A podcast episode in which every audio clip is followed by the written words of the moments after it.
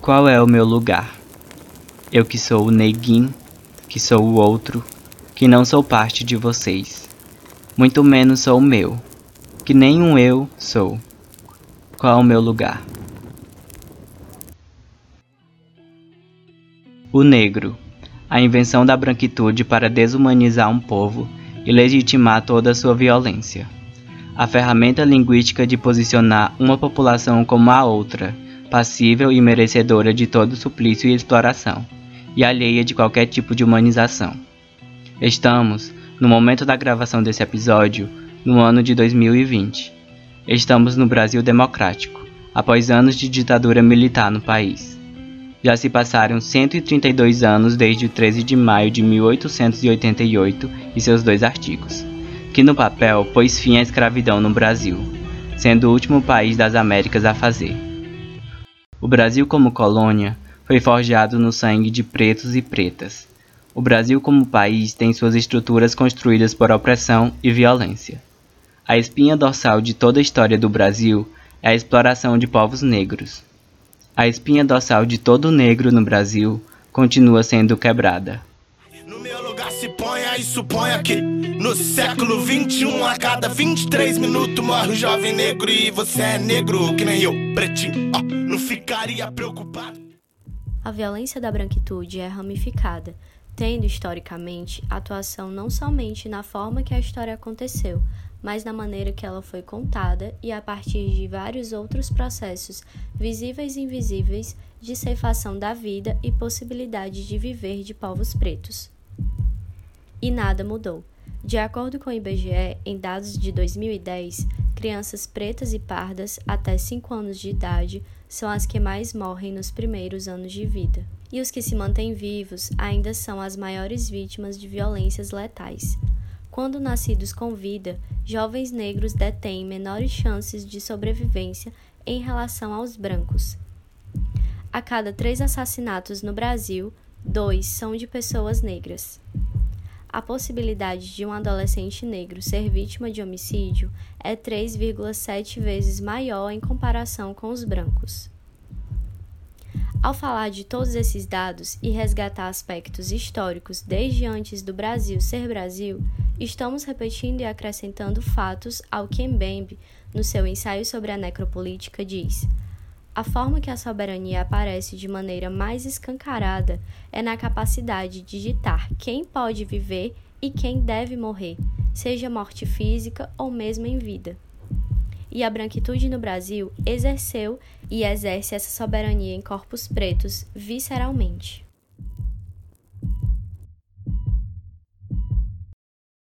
Oi, gente, eu sou a Vitória. Olá, eu sou o Gabriel e nós somos o Presentemente, o podcast do Vieses, grupo de pesquisas e intervenções sobre violência, exclusão social e subjetivação, ligado ao Departamento de Psicologia da Universidade Federal do Ceará. No episódio de hoje vamos falar sobre a problemática do racismo e sobre as diferentes formas de resistência, como as lutas antirracistas, temas que perpassam nossa sociedade desde a era colonial escravocrata e que se atualizam nos dias de hoje. E para conversar com a gente hoje, trouxemos duas convidadas maravilhosas. Vera Rodrigues, quem é você presentemente? Boa pergunta. grata, grata a vocês por esse convite, em primeiro lugar. E posso dizer quem sou eu presentemente? Eu acho que eu estou na linha daquelas que entendem que a indignação faz parte do meu ser hoje e essa indignação eu transformo em luta que vai para minha sala de aula como espaço de resistência. Então, eu presentemente sou essa professora, mulher negra comprometida com temas que me são caros, como a luta antirracista e a democracia. Essa sou eu. Perfeita. É, Jorge Costa, quem é você presentemente? Olá a todas, todos e todos. Sou Jorge Costa, pessoa não binária, negra, militante de direitos LGBTQIA+, e da militância negra também. Sou coordenador do, da Companhia Vivace de Teatro, coordenador do coletivo LGBTQIA+, Gay Queen, e rainha do Maracatu Nação Bom Jardim. dentre várias outras coisas, eu estou me focando agora na questão de trabalhar as performances e levar o nome do meu território, né, que é um território muito invisibilizado e a, totalmente é, excluído do rolê da cidade de Fortaleza, que é o Grande Bom Jardim. Enfim, presentemente eu sou isso e muito mais coisas que as palavras que eu possa ter ou ouvir a colocar aqui neste momento, elas nunca serão é, tão fortes e tão necessárias para refletir tudo que eu sou. No passado eu morri, mas esse ano eu. Então, gente, para dar início ao primeiro bloco, sabemos que o Brasil possui a maioria populacional negra e mesmo assim essas pessoas são as menos favorecidas na sociedade, seja em relação ao acesso a políticas públicas como educação e saúde, como também em relação à sua própria segurança de vida, já que diversos dados confirmam que populações negras fazem parte da maior porcentagem de vítimas de homicídio do nosso país. E aí, assimilando isso, o que se entende sobre o racismo? Vera, você pode falar um pouco sobre isso? Claro, minha cara. Te digo uma coisa assim, é, é um grande desafio exatamente entender o que é racismo e o peso dele na nossa sociedade. Por muito tempo eu penso que se minimizou esse tema. Ele sempre foi algo a reboque, um problema menor, sabe? Então as pessoas tinham a tendência, me parece, inclusive, é, para não sair das suas zonas de conforto, não ter que discutir privilégios, por exemplo, da branquitude, dizer que o nosso problema sempre foi uma questão de classe social, ligada às desigualdades, à pobreza e não ao racismo. Mas quando a gente diz que o racismo ele é um fenômeno presente na estrutura da sociedade brasileira, ou seja, ele vem junto com, a, com essa sociedade que emerge, sabe, de um, de um período colonial, de ditadura, de todas as feridas que sangram e nós não curamos nunca. É por isso que na tua fala, por exemplo, tu fala na, na questão de vidas que se perdem.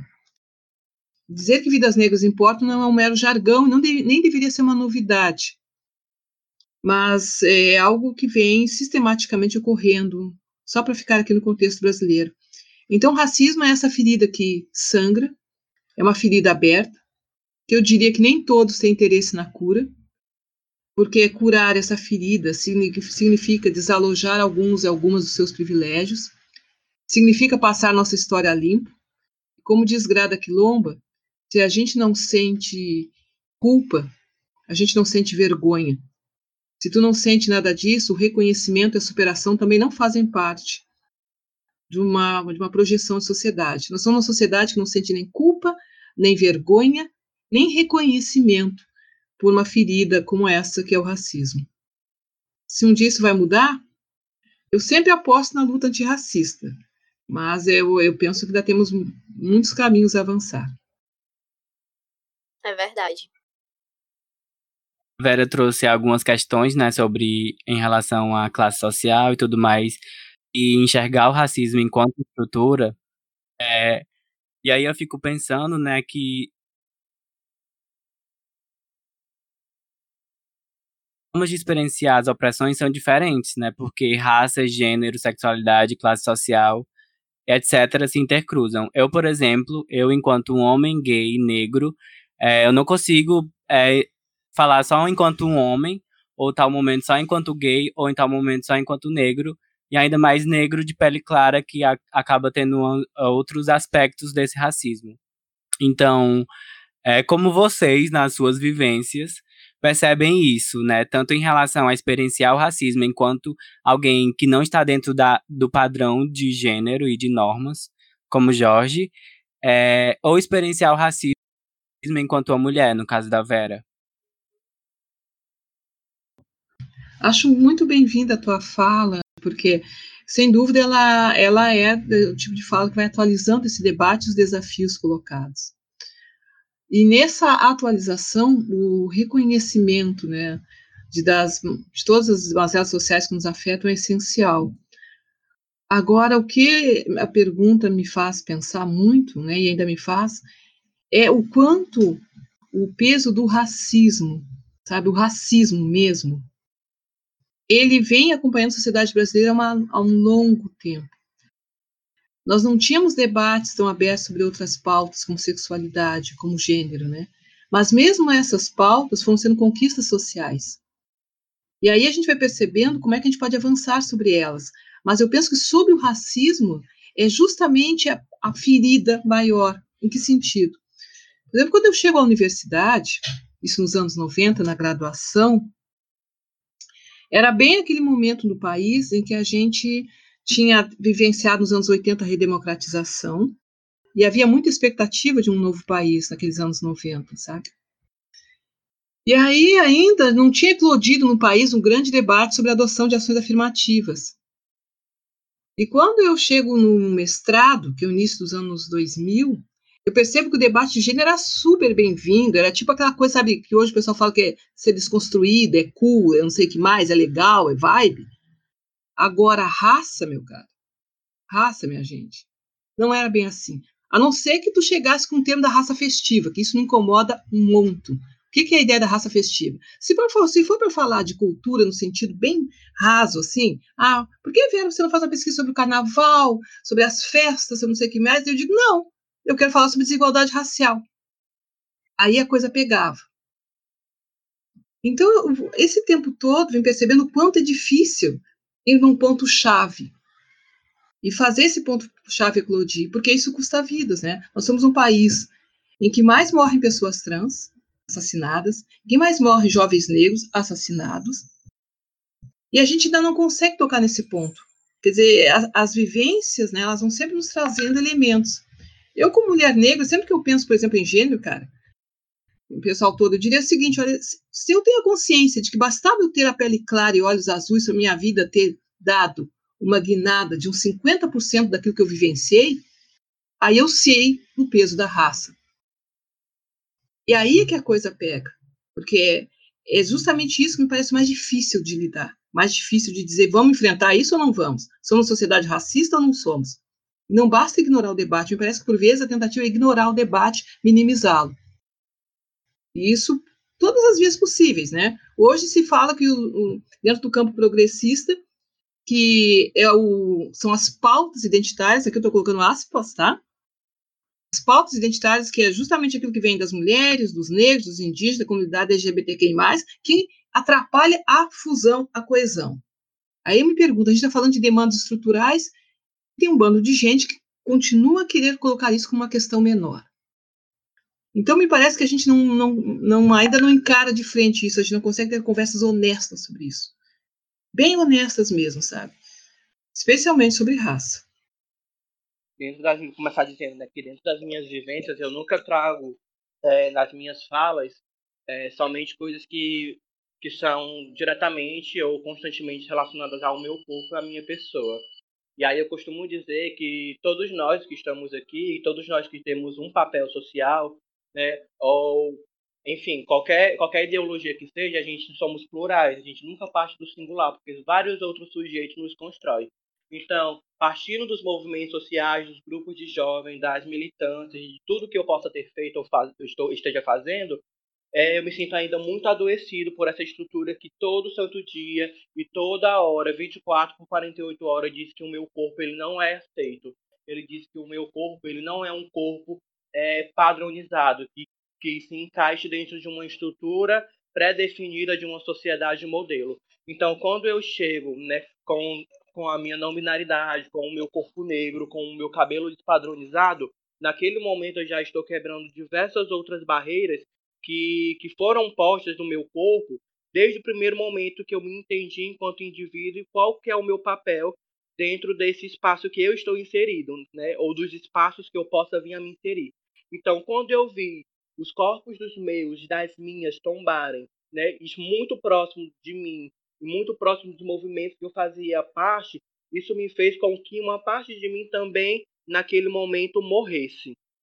E aí, dentro desse processo que eu fui entendendo que existia um outro paradigma, uma outra estrutura que ela se fortalecia todo santo dia e a cada minuto, que era realmente a, a questão da necropolítica, da galera que diz assim, não, o corpo dele é um corpo não padronizado, é um corpo que não tem interesse pra gente. Então, é a hora desse corpo partir.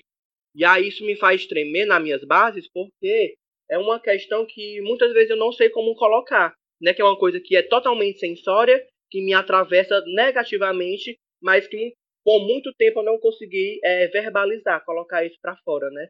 É, transbordar esse sentimento. Então, de um tempo para cá, eu venho analisando assim, qual que é o meu papel também, né, enquanto militante, enquanto bicha, né, que eu me coloco como bicha porque já quebra um, um, um, muro assim é, na cabeça das pessoas que escutam. Ah, como, como você se considera? Eu me considero uma bicha. E como você me vê? E aí é uma outra questão. Né? E aí fico falando também, né? A partir do momento que os nossos corpos eles se tornam é, fruto de, de verba, né? Fruto de propaganda, fruto de um retorno bem maior, a gente passa a sair desse estágio que é de, é de corpo somente, que é atravessado, que, não, que é subjugado, que é dito marginal, que não cabe dentro da sociedade para a gente conseguir uma pequena brecha por um, por um curto período de tempo da gente conseguir ser, entre aspas, deixando bem escuro, é, conseguir ser quem nós somos, que é quando as prateleiras dos supermercados estão é, repletas de, de materiais para pessoas negras, quando os comerciais de televisões começam a, a usar os nossos corpos LGBTQIA+, como, como é, carro-chefe, né, como, como cara para dizer assim, ah, agora a gente está aqui, a partir de, desse momento a gente está fortalecendo e a gente está lutando pela vida dessa galera. Mas aí eu faço minha também a fala da Vera, quando ela fala dessa estrutura é, que não vem de hoje, né, que vem de muito tempo e que se troca, né? Se você for parar para pensar, as chicotadas elas viraram balas, né? E aí, e que tem um peso e um, e um, e um como é que diz, um choque bem maior, porque para além daquele corpo que está tombado no chão, vários outros também, como eu falei na minha fala, eles vão ser atingidos também. Porque, querendo ou não, o medo que nos faz, o, que nos faz não querer sair de casa, que nos faz não querer sair tal hora da noite, que no, e esse medo que faz com que a gente chore e sinta toda a perda, toda a perda dos nossos que acontece, é, não é não não é uma coisa simples, não é uma coisa que veio de hoje ou de ontem, não. É uma coisa que vem sido trabalhada na gente desde que a gente é criança. Então, a gente reflete muito essas questões racistas, é, LGBTfóbicas nas nossas vivências por muito tempo, porque a gente não tem fonte de, de, de onde tirar é, esses entendimentos, né? essas falas, essas pesquisas, esse start histórico. Eu acho que é isso.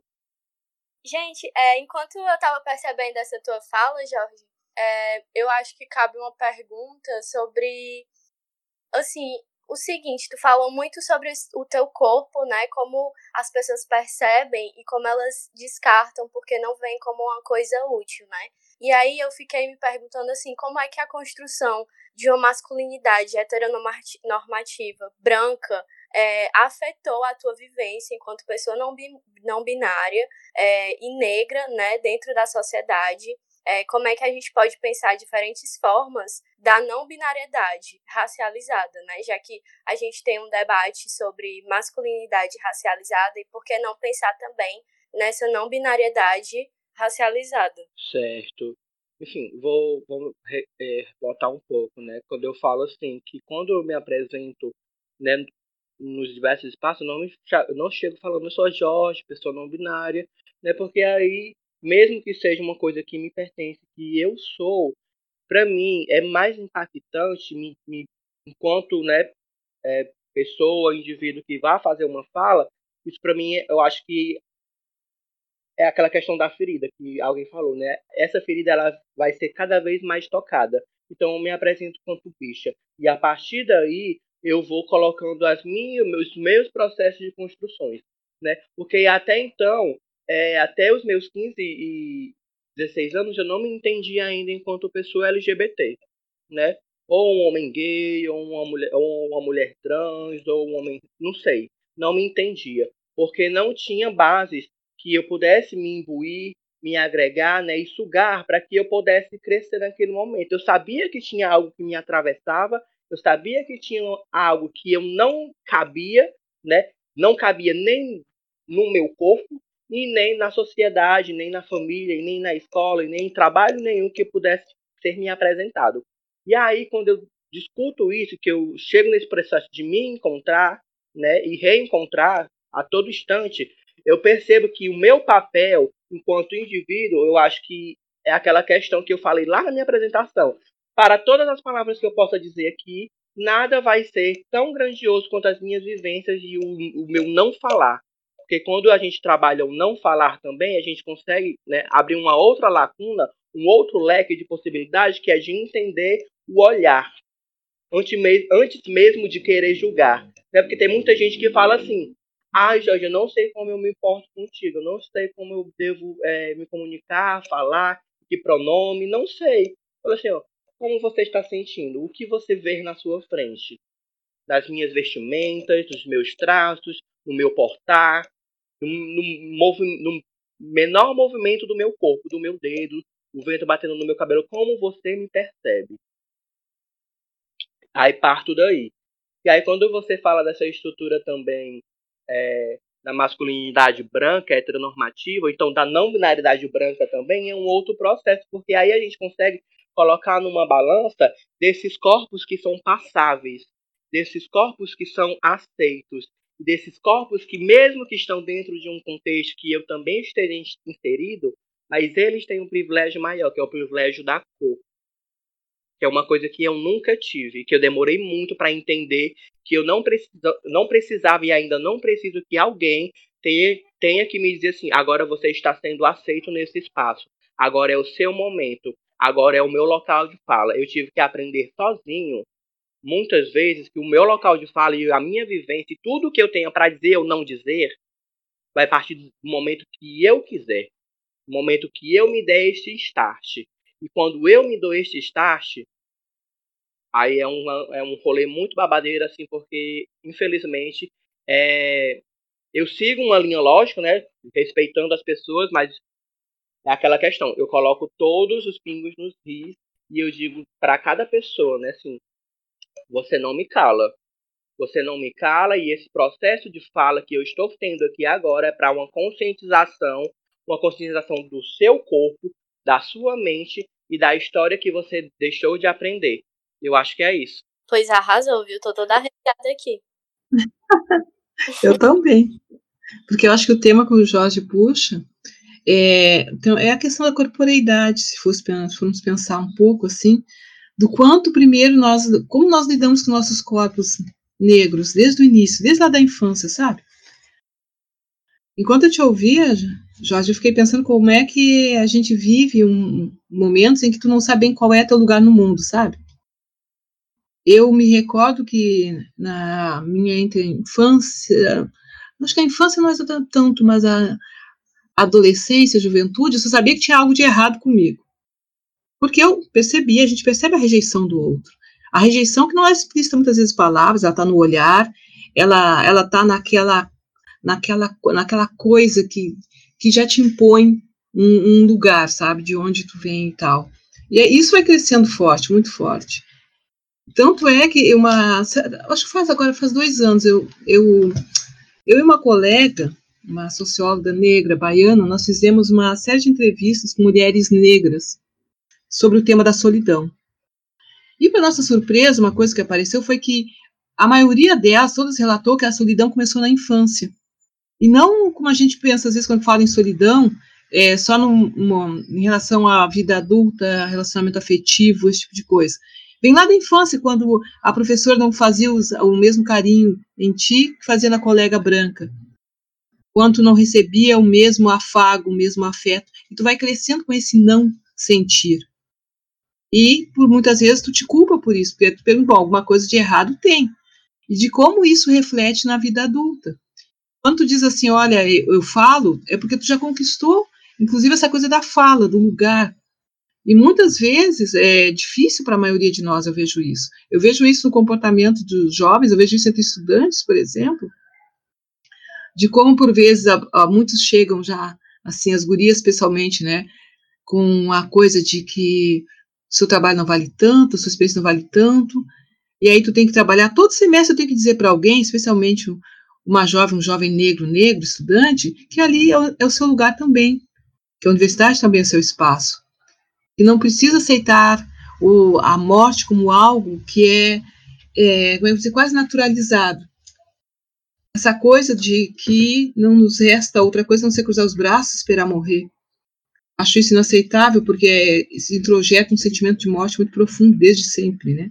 E a gente acaba lidando com isso, a gente acaba vendo corpos negros é, mortos, mutilados desde cedo. Eu vi a primeira vez, eu tinha 11 anos.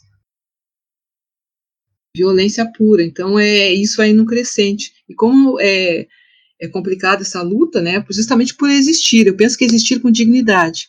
Porque não é uma mera existência, é uma existência com dignidade. E, é, e me parece que esse também é um enfrentamento que se faz ao racismo, que a minha existência seja com dignidade. À luz um pouco do que a Bell Hooks, quando fala em erguer a voz, Jorge, esse erguer a voz é quando tu não simplesmente esbraveja, grita, mas o erguer a voz é porque tu reconhece que tem uma história, que tem uma trajetória e tu quer existir com dignidade. Acho que esse é o grande caminho, a nossa existência com dignidade. Sim parto muito de coisas que eu escutei a minha vida toda, né? Desde que, que eu tive esse start, né? De, de entender é, o que me cabe, né? E entender também que esse meu corpo, que eu sempre coloco nas minhas falas, ele também é, muitas vezes é insuficiente. Eu preciso transbordar, preciso transgredir, preciso ser maior que eu mesmo. E aí já fala, e, eu, e algumas falas que eu já escutei, é tipo, ah, porque o povo preto é um povo forte, é um povo que tem força, é um povo que não cansa. E aí fico né, nessa questão também de, de é, subverter essa, essa, essas coisas postas, né? De dizer assim, eu não preciso ser forte o tempo todo. Eu não preciso segurar, é, sei lá, um personagem ou um, um, sei lá, um estereotipo de pessoa forte, porque eu não sou forte. Tudo que acontece, tudo que deixa de acontecer, me atravessa de man diversas maneiras. Aí eu digo, Sempre nós temos um ponto de partida e um ponto de chegada. Mas esses dois pontos eles não são os importantes. O importante é esse entremeio que acontece no percurso desses dois pontos. Que diversas coisas podem acontecer, diversas lacunas podem vir, diversas bifurcações eu posso construir. Então, quando, eu, quando você fala, Vera, da questão da escola, foi uma das questões que mais me, me afastou e me fez é, sentir cada vez mais confuso e menos e menos aceito, né, dessa questão tanto da, da importância do meu corpo e da minha fala que tinha dentro da sala de aula, no pátio na hora do intervalo, na fila né, do lanche, que era dividida essa questão de meninas e meninas, e eu sem saber para qual que eu ia, e que eu era subjugado quando eu ia para a fila das meninas. Então eu ficava ne, ne, nessa, é, como se fosse a deriva, né, nesse imenso mar. Mas a partir do momento, né, mais uma vez, que eu me compreendo e eu trago na minha fala, dos meus trabalhos, na minha vivência e nos meus estudos, essa questão, eu consigo ser referência, né? Que aí vem a questão dos nossos corpos também serem referências é, para outras pessoas que muitas vezes não se viam nos outros corpos. E quando vem esse corpo estranho, que é importante falar, para aquela outra, aquela outra pessoa, né, se identificar e ver assim, não, se ele pode, se ela pode, se ele pode, eu também posso. E é isso que eu tenho percebido, sabe? E tanto eu como outras, é, assim, assim como eu, e outras pessoas que, que trabalham junto comigo, nós somos muito referências e acabamos é, é, despretensiosamente criando um movimento novo, um movimento que está começando cada vez com a galera com menos idade, né, com 12, 13, 14 anos, que isso é massa. Isso é massa, sabe? Porque as escolas elas não estão preparadas para os nossos corpos. As indústrias, as empresas não estão preparadas para os nossos corpos. Então a gente também, não que seja algo que, que tenha que acontecer sempre, mas a gente também tem esse papel de dizer e bater o pé. E aí, cara, como é que vai ser? Tô aqui para tentar lhe explicar, para fazer você entender. Agora vai, se você entende ou não, se você vai compreender, não é um rolê que vai partir a partir de ti, né? Porque a informação tá aqui. E aí eu falo, né? Tem muita gente burra consciente do, da burrice. E aí tem a questão também de que eu venho de um trabalho de acompanhamento de pessoas LGBTs em situação de vulnerabilidade e risco de vida, que vi muita gente tentando é, se mutilando, por diversas vezes tentando suicídio. E isso não tem como eu falar sem trazer na minha memória afetiva, mesmo que não sejam pessoas do meu ciclo de amigos, da minha família, mas que fazem parte da minha história. Que o sangue que corre lá corre aqui também. Que a vivência que aquela pessoa está passando muitas vezes pode se refletir naquilo que eu passei. Então, em momento nenhum eu posso fechar os meus olhos, sentar as minhas bundinhas, né? No sofá, no local de comodismo e não fazer nada. Eu acho que é isso que eu sempre bato o pé e sempre tento colocar nas cabeças das pessoas, né? A gente nunca pode achar que a gente não pode fazer nada. E eu acho que o primeiro passo que a gente precisa dar para que isso modifique, se modifique é que a gente saia desse local que a gente criou de comodismo e de autoaceitação, de falar assim: "Ah, mas é isso mesmo. Ah, não, mas fulaninho já está fazendo". Não. Todos nós temos um papel de grande importância. Eu acho que esse Brasil e esse mundo todo só vai mudar enquanto a gente mudar as nossas cabeças e começar realmente a entender o rolê do próximo as falas de vocês, principalmente a fala do Jorge, foi muito tocante para mim. Eu até me, me emocionei aqui, porque apesar de ser um corpo de resistência, né, e de potência de vida, ao mesmo tempo a gente vê o quão, o quão cruel foi a vida toda, né? O quão cruel é você não pertencer a certos espaços e certos, é, e certos lugares, enfim, que dizem que não é seu. E aí, a, pra gente se encaminhar para uma outra discussão, que também vocês já trouxeram em alguma medida também, que foi sobre o acesso à escola, porque tanto a, escola como a universidade, como a Vera também falou, porque desde sempre dizem pra gente, né, que esse não é o nosso lugar, e aí até mesmo é, nas nossas vivências no ensino fundamental, com nossos amigos e tudo mais, até, até a universidade, a gente vai percebendo é, essas outras facetas do racismo que são introjetadas, inclusive na gente, para a gente pensar que aquele não é o nosso lugar. Então, a partir disso, né, como é que a gente pode analisar, assim, essa faceta do racismo, tanto em relação ao acesso como à permanência da população negra nos espaços educacionais e no mercado de trabalho? Bom, eu acho que a primeira coisa, assim, é que a gente é, tenha sempre a noção de que nenhum espaço é uma ilha, né? Então, quando a gente fala que o racismo é estrutural, a gente está dizendo assim, olha, ele perpassa a escola, ele perpassa a igreja, ele perpassa, inclusive, a tua, nossa família, o âmbito familiar. Então, com isso, o que, que a gente observa, né? Que quando tu lida com isso dessa forma, apesar de mais de dura, entende? Porque me parece que nós não temos assim, nós dizemos sim, racismo é estrutural, a LGBTfobia é estrutural, etc, etc, mas a gente tem extrema dificuldade de perceber que não há espaços blindados, de fato. Isso significa que, inclusive, a pessoa que diz eu te amo, ela pode, no minuto seguinte, ser a pessoa que vai te colocar exatamente numa ideia de uma subalternidade. Então, como é que a gente lida com essas questões todas? Eu, primeiro, gosto de trabalhar com a ideia de que, bom, esse espaço, ainda que não tenha sido criado para mim, ainda que eu saiba do racismo, de todos os ismos presentes, é um espaço que eu entendo como meu por direito. Por quê? Porque os meus e as minhas lutaram muito para que eu chegasse até aqui. Eu não posso simplesmente agora sentar, cruzar os braços, lamentar e dizer que eu não posso fazer nada. Eu posso, sim. E que até pegando um gancho na fala do Jorge, é claro, pode sim. Então, quando chega na universidade ou na escola, abraçar esse processo, caso seja algo que tu queira, né, significa inclusive uma, um compromisso, que eu penso. Há uma coisa, há um diferencial que eu penso, que eu, me parece fundamental para manter é, estudantes no espaço é, da educação, na universidade, na escola, seja onde for, é o apoio que tu pode encontrar a partir dos próprios coletivos negros, que era uma coisa que não tinha é, na, na, minha época, por exemplo. Ah, porque nós temos aqui tem uma questão geracional que precisa colocar, né? O momento que eu, eu, chego à universidade é o momento que tu tem no máximo movimento estudantil, que não necessariamente tem uma leitura antirracista, um comprometimento antirracista. Não foi o que eu vi, por exemplo. Eu vi muita gente que só aderiu às ações afirmativas depois que a pauta tinha se agigantado e não dava mais para dizer que era subpauta. Aí sim, então, o que que tu nota? Eu acho que isso é fundamental. Coletivos negros, encontrar no outro, ter a noção de que tu não está só. Tu precisa buscar o outro, inclusive. É necessário isso, porque senão tu fica num, numa situação de isolamento.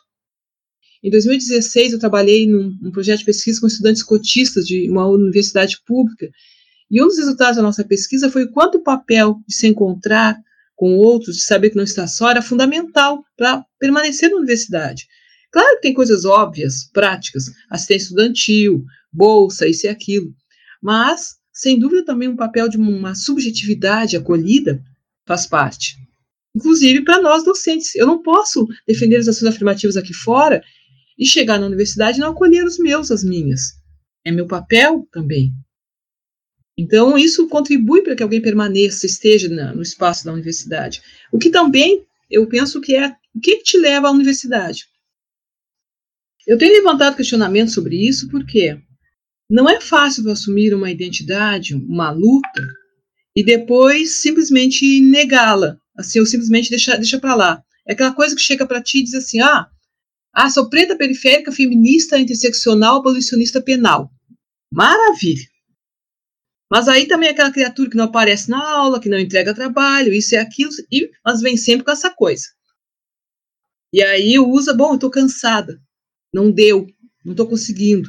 Aí eu penso, e muitas vezes já tive conversas um tanto honestas, eu diria nesse sentido, olha, sabe quem está cansada também, por exemplo, é a tua mãe, que pegou um ônibus lotado hoje cedo para limpar a sujeira da casa de alguém, e que vai chegar mais cansada ainda em casa, porque simplesmente tu, dentro do teu feminismo, da tua bandeira de luta, tu não foi capaz de deixar a pia limpa para ela. Então, onde é que a gente começa as nossas lutas? Como é que tu chega aqui na universidade levantando bandeiras, isso e aquilo, se tu não faz a tua parte nem onde tu deveria, inclusive com quem tu deveria respeitar pela luta? Então, há um processo que eu entendo nesse, de, por exemplo, de, de estar num lugar que é o compromisso que tu tem com esse lugar. A universidade não é palanque, Agora muita gente usa como palanque para outros outros é, temas. Não estou dizendo que, que não que seja proibido, não há como proibir nada, gente. Não há como. Mas eu fico perguntando o que, que tu quer com isso? Esse e qualquer outro espaço. Movimento social para muita gente também virou carreira. Carreira profissional. Eu sempre digo, para mim, militância é uma coisa, profissão é outra. Pode intercalar? Posso. Eu sou uma professora que não me furto ao trabalho com a luta antirracista. Sem dúvida, porque eu entendo isso como espaço de resistência. Mas eu jamais vou me furtar dos meus compromissos como professora. Eu não posso ficar simplesmente em falas que não conduzem a nada, porque toda nossa fala pública, nós negros e negras, há uma coisa que eu já aprendi, eu acho que vocês também talvez compartilhem, de uma, de uma ideia de que achismo, estilo eu acho, é privilégio branco nessa sociedade racista. Quem pode vir a público dizer eu acho, não somos nós. Sempre quando a gente vem a público, vem um peso enorme, eu acho, da, dos olhares da questão racista, que vai, te, vai de duvidar de ti, etc. Tal, como vem também a responsabilidade daqueles que te antecederam na luta. Ninguém está inventando a roda. Esse é o primeiro lugar. E aí a gente consegue, eu acho, construir, é, eu vou dizer, forças, construir prazer, inclusive, naquilo que faz, alegria e esperança naquilo que faz. É fundamental essa noção, assim me parece. É isso. E aí, continuando essa discussão sobre pertencimento a espaços, é, como é que a gente percebe é, em outra dimensão, né, na, na dimensão do espaço da cultura? Como é que o racismo tem operado nesse âmbito? Começa logo quando todos os espaços, né, tanto os espaços privados quanto os espaços públicos, é, vem os nossos trabalhos, vem mais uma vez os nossos corpos e tudo aquilo que nós estamos dizendo e muitas vezes não param, é, não apostam, não acreditam, é, viram o olho, sabe? E aí eu falo que passando para os espaços públicos, principalmente, né, eu estando e sendo artista negro, periférico, já existem outras barreiras que estão associadas a isso, à minha arte, que não permitem que eu seja, ou então que eu seja um artista que tenha um retorno tanto pessoal quanto financeiro, como outros grupos constituídos por outras pessoas, pessoas brancas, pessoas é, de classe média alta, pessoas de bairros ditos nobres de Fortaleza. Então, a arte ela, ela é comercializada assim, mas querendo colocar num, num, âmbito maior, né, de cidade. É, quando nós estamos no espaço público, a gente está como paderneiros, que estamos ali para ir contra a ordem, para tirar o sossego da população, é, E nunca vamos ser vistos como artistas que estamos lá para mudar, seja, seja qualquer coisa que seja, um pensamento, uma fala, né? Para subverter a lógica também daquele espaço, né? Trabalhar a dinâmica daquele espaço. Quem foi que disse que aquela praça, a Praça do Ferreira, ela pode ser somente a Praça do Ferreira? Quem foi que disse que aquela Praça do Ferreira não pode ser utilizada para movimentos artísticos, né, para sketch teatrais, para performances, assim, aí falando dessa questão do âmbito cultural que me atravessa, é que todos os nossos trabalhos, antes da gente realmente lutar para que eles tenham conhecimento que precisa ter e que merece ter, a gente sempre leva não e a gente sempre leva a porta na cara. E isso não é só uma vez, é de duas, três vezes do mesmo espaço, quatro, cinco vezes do outro espaço, diz que não se encaixa no, na ideia do espaço, que não eles não querem se comprometer agora, que depois eles dão uma resposta, que só vai se for de graça, que eles não têm cachê para pagar, enfim, né? E aí a gente fica nesse ciclo que se torna um ciclo vicioso para eles, e aí a partir do momento que a gente entende que a gente vai fazer o rolê acontecer desassociado a qualquer instituição, qualquer equipamento cultural,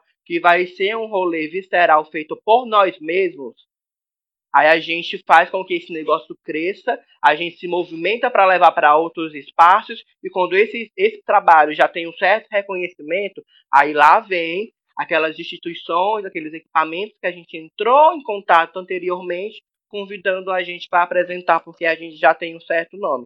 Então fica muito nisso, sabe? A gente primeiro tem que mostrar que é capaz, que é um bom trabalho, né? Antes deles assistirem, se quer assistirem, para depois eles nos convidarem para e ainda pagando um cachê risório para que a gente faça a nossa arte, né? E digo isso porque nós vivemos, eu, como meu grupo e outras pessoas que me cercam, a gente vive da arte.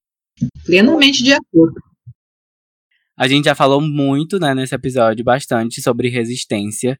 Mas se vocês quiserem comentar mais alguma coisa nesse sentido, é, vocês podem falar, né, sobre a luta antirracista. Como a população negra vem resistindo desde o período colonial e como ela permanece resistindo no presente, é, entendendo isso a partir de um contexto histórico e decolonial, né, como é que a gente tem resistido ainda nos dias de hoje. E aí, emendando, é, eu queria trazer uma outra questão que é sobre o papel do branco nessa luta antirracista. Eu acho que ultimamente a gente tem tido algumas discussões nesse sentido, sobretudo em relação ao lugar de fala. E aí, se vocês puderem comentar um pouquinho sobre isso. Ok, meu cara. Bom, é, eu ando bem entusiasmada nesse contexto, é, digamos assim, de. É um contexto de uma crise política e sanitária e como assim eu posso dizer entusiasmada? Eu entusiasmada com, justamente com o tema da resistência. Eu tenho tido contato nos últimos meses é, com coletivos, principalmente coletivos de mulheres negras, que estão fazendo aquilo que Sueli Carneiro já tinha dito numa fala dela de 2019. Organizem-se, porque nunca a violência racial foi tão explícita. E aí, quando tomo contato com esses coletivos, gente que está fazendo coisas assim, ó, no Acre, em Pernambuco, no Rio Grande do Sul, aqui, eu vejo quanto o nosso povo resiste com criatividade, resiste onde dizem que não há mais chance de, de nada. Isso é fundamental, porque às vezes quando eu vejo aquelas falas muito angustiadas, muito fatalistas, eu fico pensando, será que você é negro? Porque negro está acostumado tanto a lutar, não uma ideia de, até retomando aquilo que o Jorge falou, que eu também concordo, uma ideia de sobre, sobre-humana, né, de uma resistência, de uma eterna guerreira, um guerreiro, alguém que nunca chora. Mas eu não, não nesse sentido, mas essa coisa de não desistir da vida, sabe? E aí eu tenho visto isso, e para mim tem sido uma fonte muito interessante de aprendizado, de troca e de renovação mesmo, são sopros de vida. Essa coisa toda do distanciamento social, essas, essas possibilidades que se abriram via os encontros virtuais, por exemplo, tem conectado muita gente. Eu que não tinha essa, essa, esse canal, né, como é, um canal, digamos, tão, tão forte quanto a questão presencial, e agora vejo as coisas inverterem, tem me chamado a atenção tem sido essa marca da resistência do povo negro, de como se organizar, de como lutar, e não necessariamente seguindo as lógicas que nós somos, nós que nós conhecemos, assim. Eu acho muito interessante que às vezes o pessoal grita, né, e fala assim, ah, Ubuntu para cá, Ubuntu para lá e não sei o quê, mas não mas é difícil ter estratégia que dialogue com as nossas trajetórias de vida. Por exemplo, alguém pode dizer, olha, cruzar os braços é a melhor solução. Eu não sei se para nós, negros e negros, cruzar os braços é a melhor solução, não. A quem serve? Eu fico sempre pensando em coisas muito, muito, talvez simples, em certo sentido. O que, que a minha mãe, minha avó, minha bisavó fizeram para que eu estivesse aqui hoje? Quais foram as estratégias de sobrevivência, de luta dessas mulheres? O que, que eu aprendi? Ou será que eu não aprendi nada com isso? Porque não é possível que eu me coloque em determinados lugares de fala, lugares sociais, sem ter aprendido nada com isso. Aí que eu acho que vem essa potência criativa, eu diria, do nosso povo, que tem me fortalecido ultimamente. E também nessa potência criativa, né, eu acho que nós temos desafios, como sempre. Um deles é a questão, a questão da participação branca na luta antirracista. Em outros momentos de interlocução que eu tenho é, vivenciado, já me perguntaram, desde pessoas brancas perguntando diretamente né, qual é o meu lugar na luta antirracista, como pessoas não brancas, pessoas negras perguntando qual é o lugar do branco na luta antirracista. Né? Eu arrisco a dizer que a primeira coisa é se colocar como branco. Simples assim. Não venha, não venha com aquela coisa que me parece que aí eu volto a falar aquilo que a Grada Quilomba disse, né, que a gente não, não, não assumir a culpa, a vergonha, não lidar com isso. Como é que pode? Quando a pessoa branca chega, se coloca como um aliado, aliado, aliada, eu disse, não protagonista. E quando nós também aprendemos que não temos que ficar cedendo o tempo todo, porque é aliado, é aliada, então não vou incomodar, sabe? Não vou ferir a, a sensibilidade. Porque também tem isso. Mas quando o branco chega na luta antirracista porque é branco, consciente dos seus privilégios, eu acho esse o melhor ponto de partida. Porque chegar na, na luta antirracista com o discurso que eu chamo de o escudo negro, que é fazer de um corpo negro, de alguém negro, a sua razão para estar ali, ah, é porque o meu companheiro, a minha companheira é negro, negra, porque a vovó era preta, dane-se. Usar o negro como escudo, eu acho que já chega. Porque eu leio que a pessoa não tem uma, uma, uma postura de indignação contra o racismo. Ela está ali porque ela tem uma relação afetiva com alguém. E ter uma relação afetiva com alguém não significa que tu tenha isso de forma abrangente. Ter o meu neguinho, a minha neguinha, não significa que eu queira estar envolvida com todos os negros e negros. Isso é outra coisa. Sim. E também tem aquele povo que, que usurpa a identidade. Essa coisa de eu sou negro também, menos. Menos, mas bem menos. Negro, eu fico com aquela definição trazida a partir do conceito de dororidade, da Vilma Piedade. É quem sente o racismo na pele. Fora isso, não me venha com as suas ascendências para cima de mim, para me dizer que é negro também, então tu sabe que, eu, que se passe e tu tá ali no mesmo patamar. Não. É simples, chegue como um branco. Eu sou branco, tenho noção de que há privilégios, que é coisa que eu preciso rever, e tô aí para luta. Simples assim, sem inventar muita moda, como diz meu companheiro, sem criar muito, muitas, muitas questões, é, para que a gente possa enfrentar o racismo de frente. Inclusive, nós, negros e negras, temos dificuldade de apontar o dedo para brancos e brancas que não são aliados.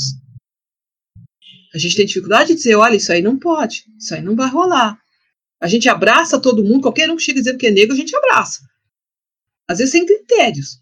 Simplesmente pelo critério do a gente precisa somar na luta. E aí eu fico com o que o Conceição Evaristo diz. E aí, me desculpe se é um excesso de referências, mas eu não sei falar sem se trazer os meus às minhas, porque não entendo que essa seja uma questão individual. E há uma questão de respeito também com quem vem construindo a luta.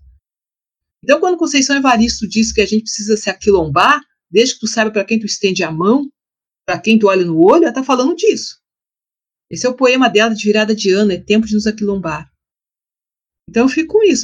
Gente, eu tô muito emocionado. Nossa, e eu também, sem palavras aqui. Assim, eu queria, assim, queria falar sobre muitas coisas, mas veio, assim, a deusa Vera. E eu acho que já colocou tudo, assim, que eu poderia pensar dessas questões, sabe? Mas eu queria deixar um poema, um dos meus escritos, né?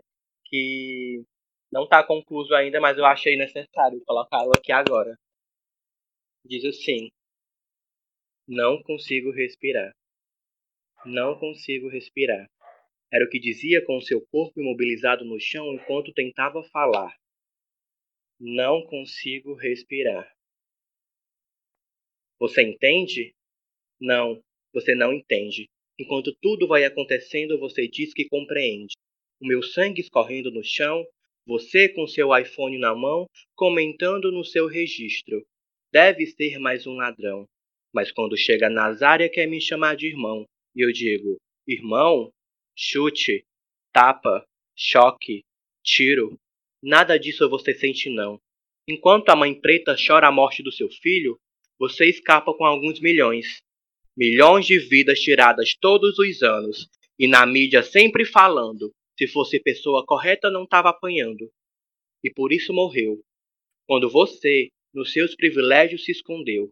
Enquanto eu ainda choro pelas mortes dos meus, rezo para não ter que dizer adeus. Isso quando eu consigo dizer. Vivemos com tanto medo que não podemos nem correr, porque aí saímos de alvo para alvo em movimento. Mas não é neste ponto que eu quero chegar. É que, enquanto nossas vidas não forem respeitadas, nós não pararemos de lutar e deixaremos bem escuro que todo lugar também é nosso. E eu mesmo digo que eu posso chegar, fazer e acontecer. E para essa sociedade opressora, racista, misógina e LGBTfóbica dizer que a gente quer e a gente vai viver. Uhul! Sério, palmas, palmas, palmas. Arrasou demais. Perfeito. Sério, tô toda arrepiada. gente, obrigado, obrigado. As salas de vocês super bem colocadas, super assim. Realmente eu não tenho, não tenho nem palavras. Mas, Sim, foi tudo, tudo, tudo, gente.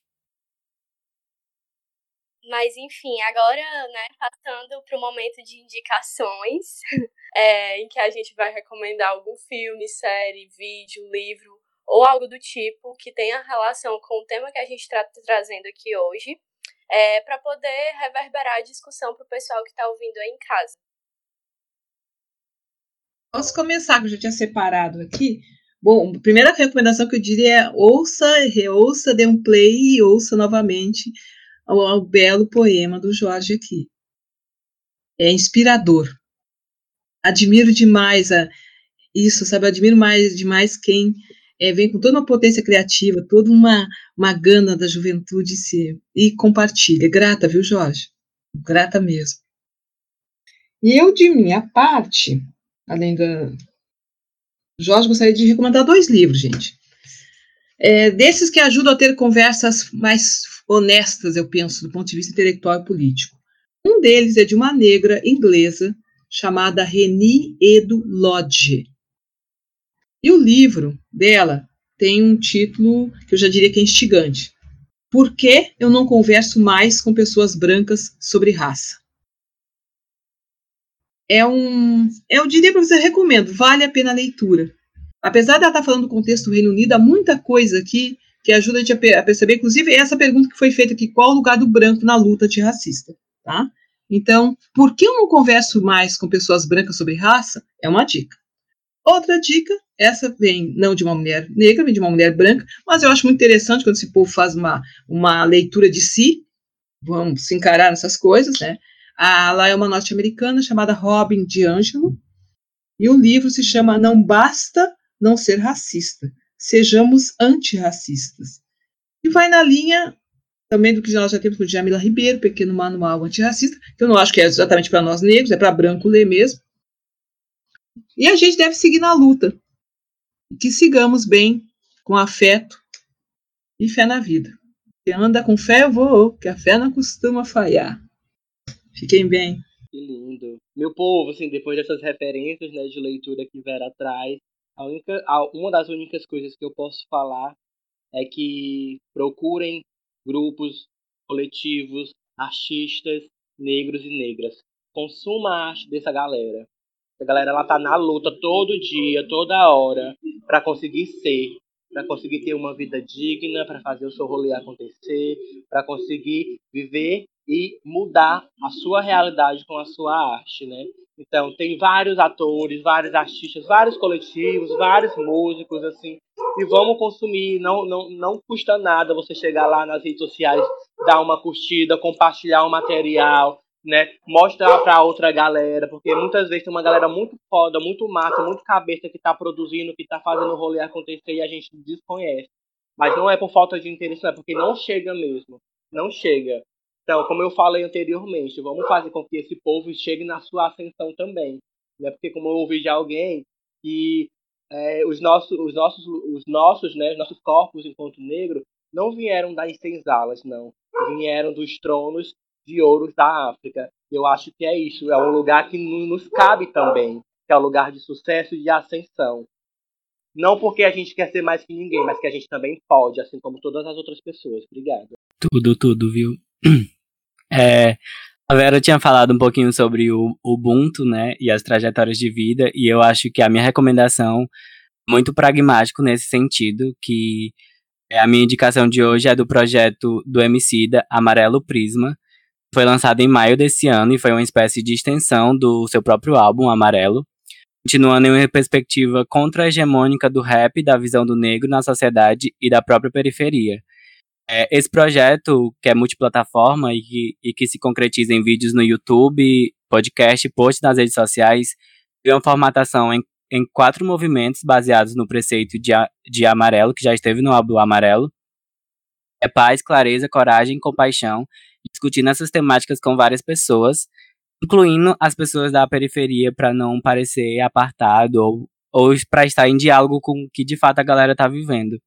É, nessa trajetória do Amarelo Prisma, há um caminho de muito, muito afeto nas discussões, uma perspectiva de cuidado da gente e dos outros, e aí baseando no preceito, né, que eu falei inicialmente de Ubuntu, que é uma filosofia africana que significa eu sou, é, eu só sou porque nós somos. E aí eu deixo essa recomendação incrível, que é muito linda e de muito afeto.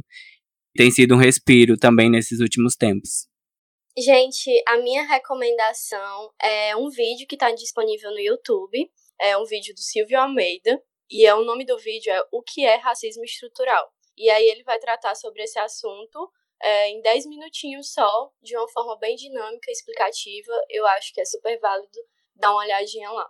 Nesse momento, a gente queria agradecer muito, muito, muito aos convidados, a Vera e o Jorge, por a, a por terem aceitado esse nosso convite. Foi muito incrível e muito potente. Eu me arrepiei, quase chorei. Enfim, foi muito incrível.